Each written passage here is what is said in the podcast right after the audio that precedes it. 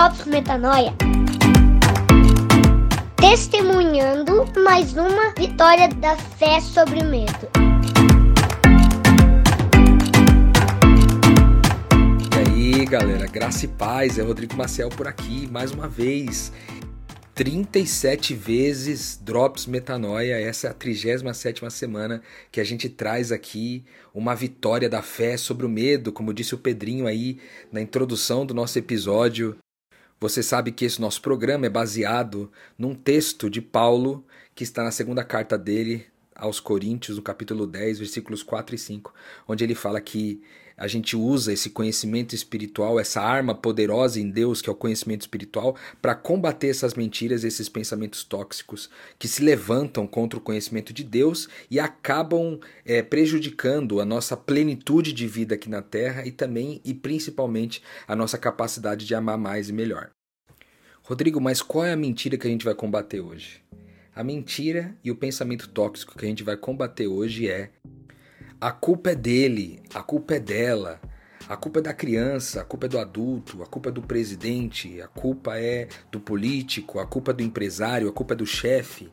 Sabe aquela nossa capacidade de terceirizar a responsabilidade por tudo aquilo que a gente enxerga no mundo, as pessoas? Isso não é novidade. Se a gente pegar ali o primeiro livro da Bíblia que conta o princípio da humanidade, né? Através ali do livro de Gênesis, a gente vai ver, por exemplo, Deus na primeira confrontação que ele faz com Adão, é, Adão logo de cara já diz assim: Olha, Deus, foi a mulher que tu me deste por companheira que me deu o fruto da árvore para eu comer e eu comi. Isso ali está em Gênesis, no capítulo 3, versículo 12. Dá uma olhada só. Adão teve o dom de colocar numa única frase a culpa pelo pecado que ele havia cometido ser de Deus, porque deu essa mulher pecaminosa e manipuladora e controladora para ele. E segundo, que era a mulher, que então pecou também. Ou seja, a mulher tá errada, você, Deus, tá errado, mas eu não tô errado. Então a culpa é de vocês dois, a culpa não é minha. E aí a gente já pode tirar o primeiro drops, que é o quê? Toda vez que eu lanço a culpa sobre alguém, isso significa que meu coração acabou de pecar. É, Adão tinha acabado de pecar quando ele diz para Deus que foi a mulher quem que Deus deu para ele que pecou e não ele. Essa atitude de Adão, cara, pautou basicamente todo o Velho Testamento e a mentalidade do povo judeu numa relação de culpa e mérito, sabe? Porque daí, por tudo que aconteceu naquela ocasião, agora a sociedade funcionaria através de mecanismos de acusação, mecanismos de julgamento, mecanismos de condenação, até que até como um efeito de toda a morte que Deus disse que haveria na humanidade. Tipo, se você pecar, você vai morrer.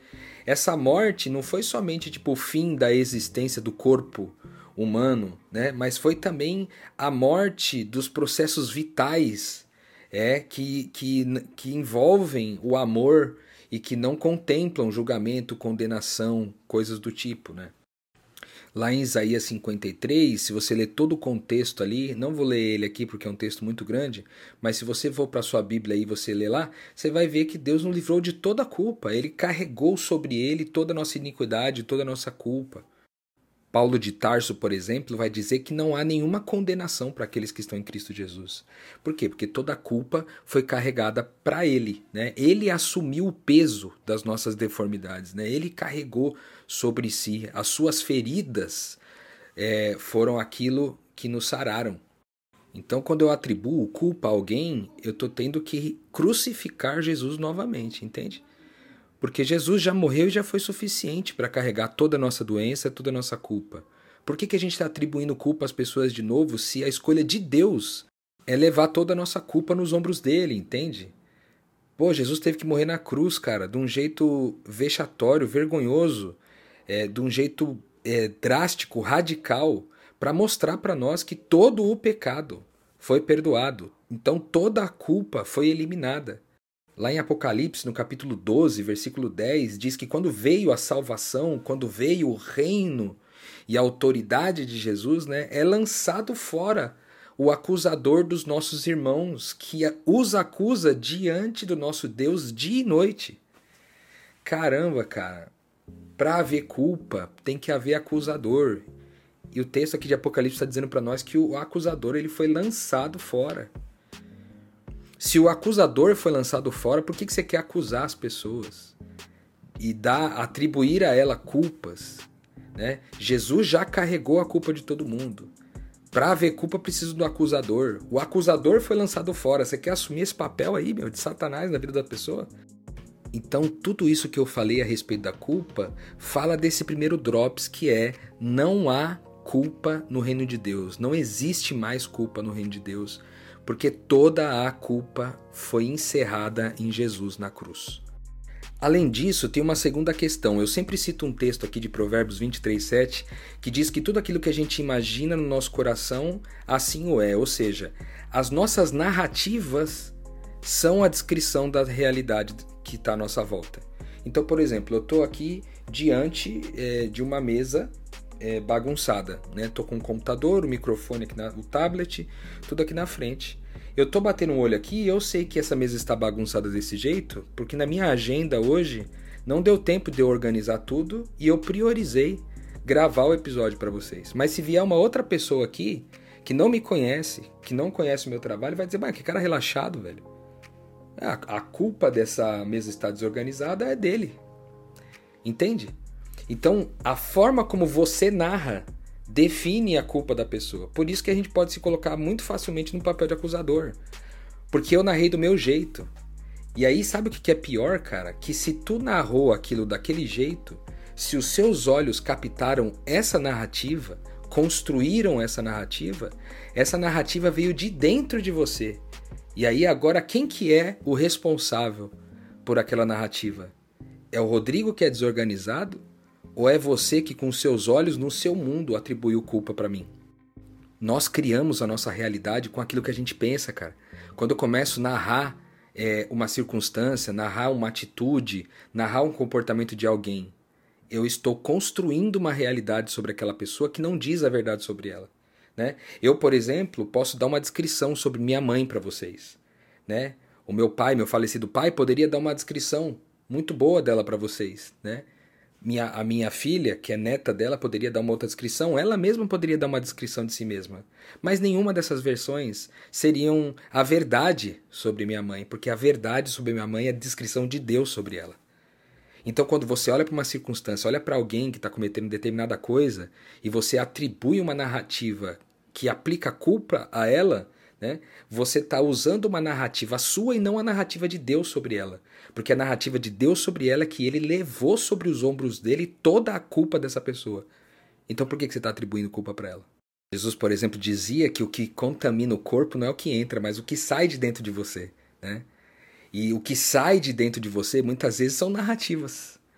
Narrativas que, que são produzidas dentro da sua mente impura, que classifica tudo como sendo culpa dos outros, né? Erro dos outros. Essas pessoas erraram comigo. Essas pessoas não fizeram direito. Narrativa. Então, lá no fantástico mundo de Rodrigo Maciel, há produções de filmes, há roteiros criados extremamente pecaminosos contra meus irmãos, entende? Logo, toda a maldade que está aplicada àquela circunstância, àquela pessoa, é minha. é, é a minha impureza vindo para fora. Entende o quanto é grave isso? Logo, então, é, eu sou responsável por essas narrativas e não culpado por elas, né? Porque senão eu vou fazer aqui uma referência cruzada.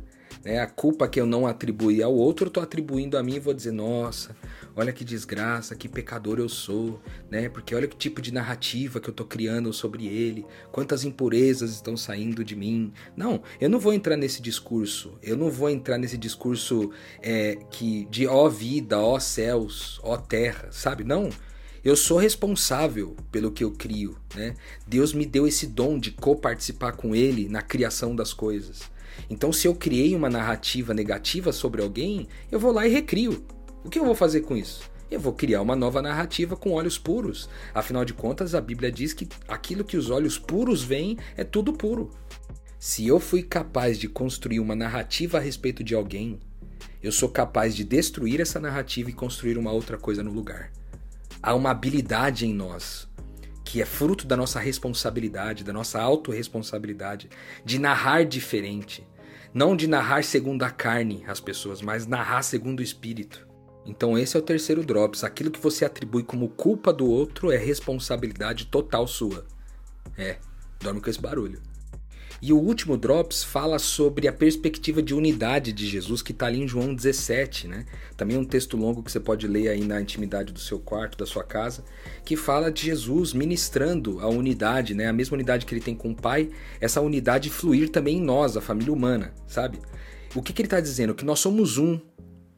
Então, quando eu atribuo uma responsabilidade, uma culpa a alguém, eu estou atribuindo essa culpa a mim mesmo. Entende? Então, por exemplo, é, eu tenho uma filha aqui, minha filha chama Gabriele, minha mãe chama Ivone. Né? Essas pessoas, é, elas existem conforme as minhas narrativas, certo? Então significa que quem criou essas pessoas foi eu. Eu sou o criador delas. Eu sou o criador da minha narrativa sobre elas, da minha forma de vê-las, entende? Então existe uma versão Rodrigo chamada Gabriele, que é o nome da minha filha existe uma versão Rodrigo chamada Ivone, que é o nome da minha mãe.